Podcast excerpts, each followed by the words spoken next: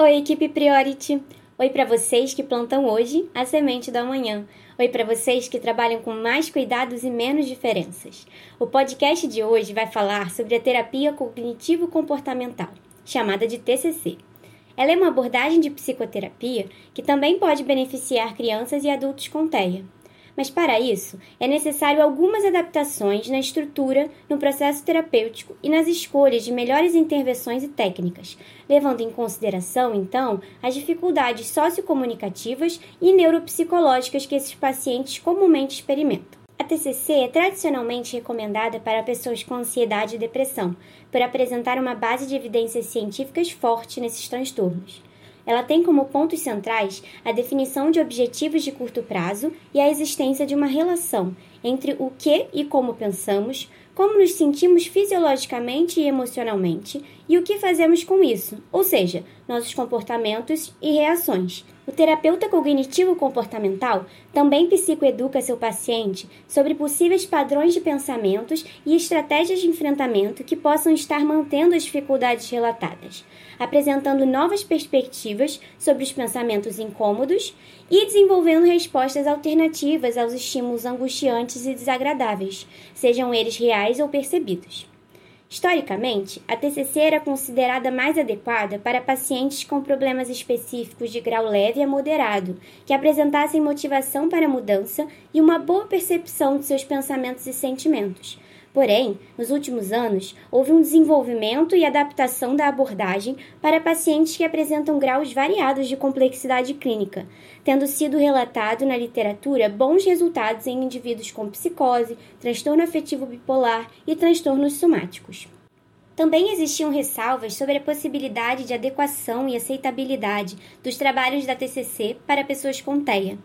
As dificuldades na comunicação social, por exemplo, poderiam atrapalhar o desenvolvimento de uma aliança terapêutica recíproca.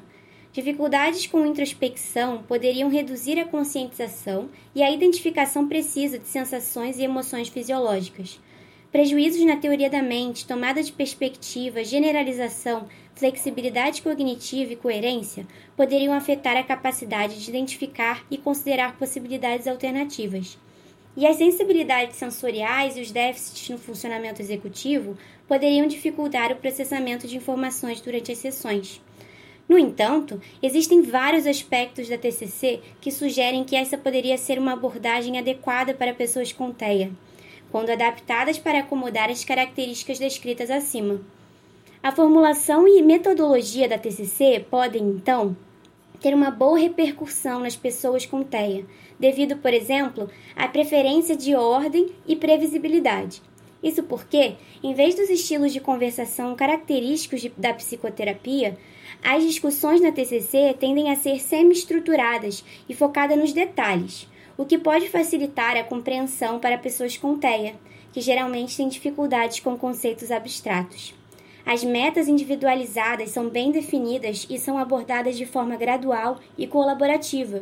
E, além disso, há uma ênfase na prática e aplicação de intervenções e técnicas específicas à situação ou dificuldade do paciente, aumentando a possibilidade de generalização de habilidades.